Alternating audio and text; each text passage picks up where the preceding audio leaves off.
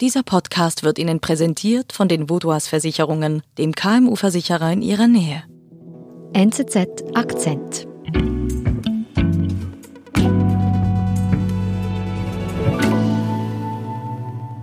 Ren Zhengfei kennt kaum jemand. Dabei ist er der Gründer des umstrittenen Technologiekonzerns Huawei.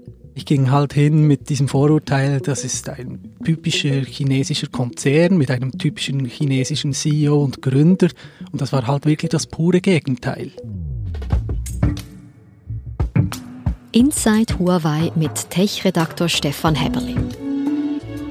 Teil 1: Der Gründer und CEO. Ja, es war sehr interessant und auf eine, eine gewisse Weise auch ein bisschen erschreckend. Okay, fangen wir von vorne an. Wo genau hast du ihn getroffen? Das war in Shenzhen im, im Headquarter von Huawei. Das ist in Südchina, also von der Temperatur her kannst du dir etwa Kuba her äh, mhm. vorstellen. Und äh, das war eine Pressereise organisiert von Huawei, muss man auch sagen. Also mhm. da waren sehr viele Journalisten eingeladen. Und wir haben ihn da getroffen vor einer Panel-Diskussion, die er da geführt hat mit anderen Experten. Wer ist dieser Mann? Ja, Ren Zhengfei ist der Gründer von Huawei und ist eigentlich durch Zufall da, dazu gekommen und fast ein bisschen widerwillig. Mhm. Also ursprünglich war er ein, ein Offizier der Volksbefreiungsarmee und im Zuge der, der Demobilisierung musste er sich dann plötzlich irgendwie neu erfinden. Mhm. Und da war er schon, als er Huawei gegründet hat, war er schon 44, ist recht alt für, für einen Firmengründer in China. Und mhm. äh, ja, das, da hat angefangen mit, mit Import von Billigware, so Telefonanlagen und die Firma funktionierte so ein bisschen wie ein Wolfsrudel. Also sie waren die private Konkurrenz gegen die staatliche starke Konkurrenz und die mussten dann in die entlegenen Regionen rausgehen und dort Postämtern die, die, die Anlagen verkaufen.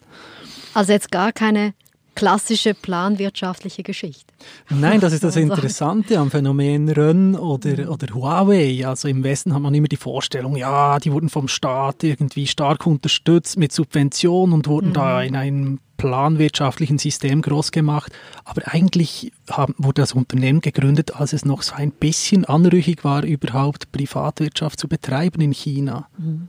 Du bist also dahin gereist und hast diesen Chef erlebt. Wie war dieser Mann?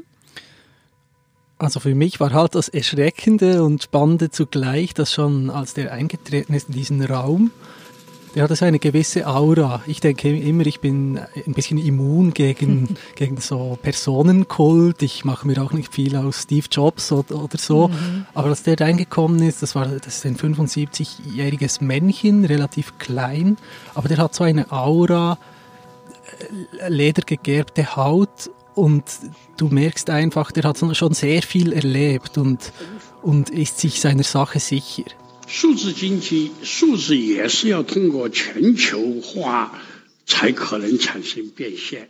Was hat er euch erzählt?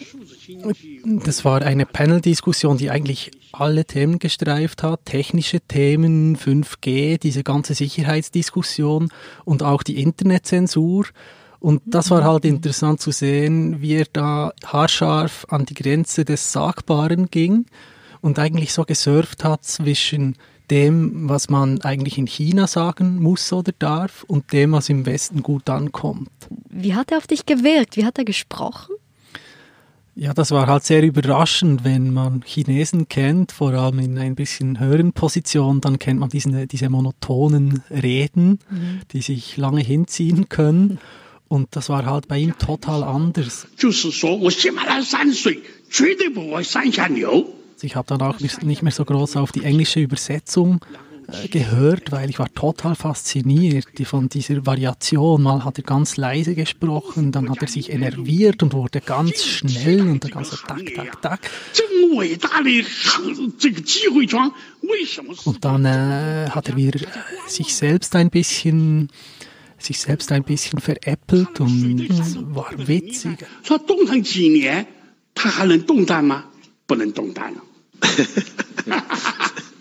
ja, ich ging halt hin mit diesem Vorurteil, das ist ein typischer chinesischer Konzern mit einem typischen chinesischen CEO und Gründer. Und das war halt wirklich das pure Gegenteil. Und es ist einfach eine, eine beeindruckende Biografie. Er hat auch bei Minustemperaturen als Soldat musste er immer draußen schlafen. Es ist halt eine Generation von Chinesen, sagt man oft, diese, diese Generation in den 40er, 50ern, die da im Militär war. Das ist so ein bisschen eine andere Generation. Mhm. Die ist ein bisschen rauer, so hemdsärmelig und das merkt man halt bei ihm. Er ist nicht so stromlinienförmig, wie man sich das Klischeebild eines chinesischen Funktionärs vorstellt.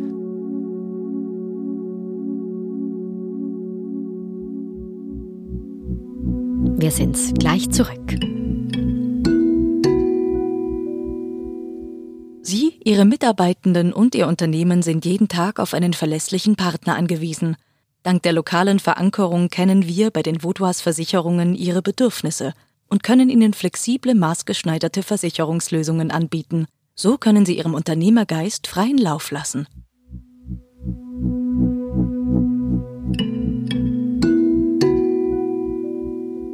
Stellt sich aber für mich doch die Frage, wie fest kann denn ein CEO von Huawei wirklich auch sagen, was er denkt? Ja, das ist natürlich die Frage. Also auch er ist nicht frei, alles zu sagen, was er will. Aber er verkörpert halt dieses Unternehmen, hat es gegründet, ist der Spiritus Rector. Und ich glaube, so um 2012 hat das Unternehmen erst entschieden, ihn eigentlich in die Öffentlichkeit zu stellen. Okay. Vorher war er eigentlich fast gar nicht präsent in den Medien, hat kein einziges Interview gegeben und war eigentlich ein Mysterium. Mhm. Und man wusste gar nicht, wie er eigentlich so tickt.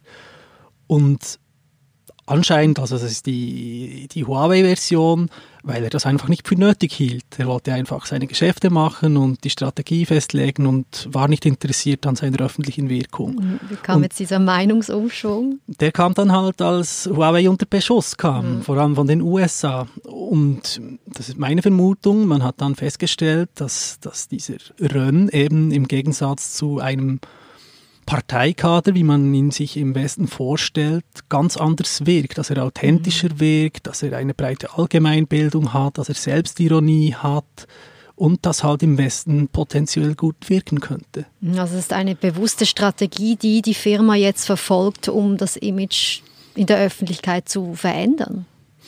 Ich denke schon. Also die, die PR-Maßnahmen haben massiv zugenommen. Huawei war bis eben 2012 ein sehr verschlossener Konzern und dass man Rönn in die Öffentlichkeit stellt, ist höchstwahrscheinlich ein Teil davon. Mhm. Ich glaube nicht, dass er sich verbiegt für die Öffentlichkeit, aber Huawei hat sicher erkannt, dass er ein gutes Instrument ist, um Huawei zu repräsentieren, auch im Westen. Huawei will also in diesem Sinne das Bild, das wir im Westen haben von der Firma ganz bewusst verändern. Inwiefern hat es jetzt bei dir die Wahrnehmung von Huawei verändert, dass du eben diesen Firmengründer dort getroffen hast?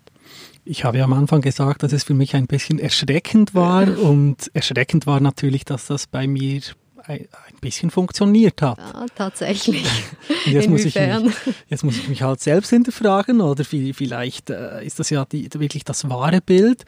Aber äh, man stellt sich dieses Unternehmen halt als monolithischen Block vor, das sehr nah an Peking ist mhm. und nach, nach sehr konservativen, strikten äh, Regeln geführt wird, die nicht sehr viel abweichende Meinung zulassen.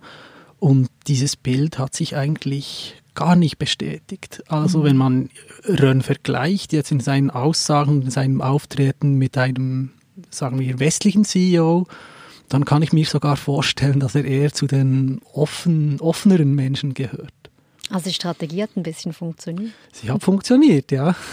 Jetzt hören wir aber hier im Westen, wenn wir eben nicht dort gewesen sind, dann hat man einfach so diese Schlagwörter im Kopf, eben Spionage durch Huawei oder Daten, die von uns abfließen an, an die chinesische Regierung.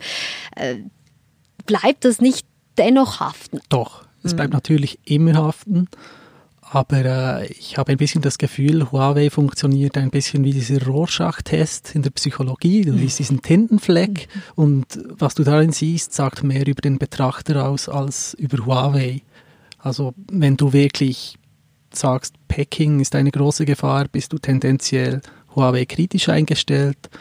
Wenn du denkst, äh, man muss sich mit, mit dieser neuen Großmacht arrangieren und die Amerikaner wollen China halt klein halten, dann verteidigt man Huawei vielleicht ein bisschen. Und das wird dem Unternehmen nicht unbedingt gerecht, weil man es nicht in eine Schublade mit dem Peking-Regime stecken kann. Wenn man sich ein bisschen einliest und dann mal dann hat man schnell mal das Gefühl, ich verstehe diese, diesen ganzen Konflikt um Huawei, diese Debatte, diesen Konzern. Mhm. Und je genauer man reinblickt, umso mehr hat man das Gefühl, nein, man versteht es eben nicht.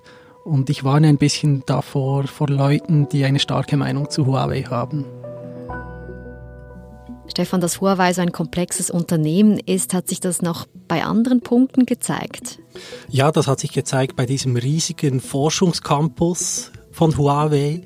Den haben sie zwölf europäischen Städten nachempfunden. Das war wirklich beeindruckend. Und da habe ich, mir, habe ich mich gefragt, was soll das Ganze?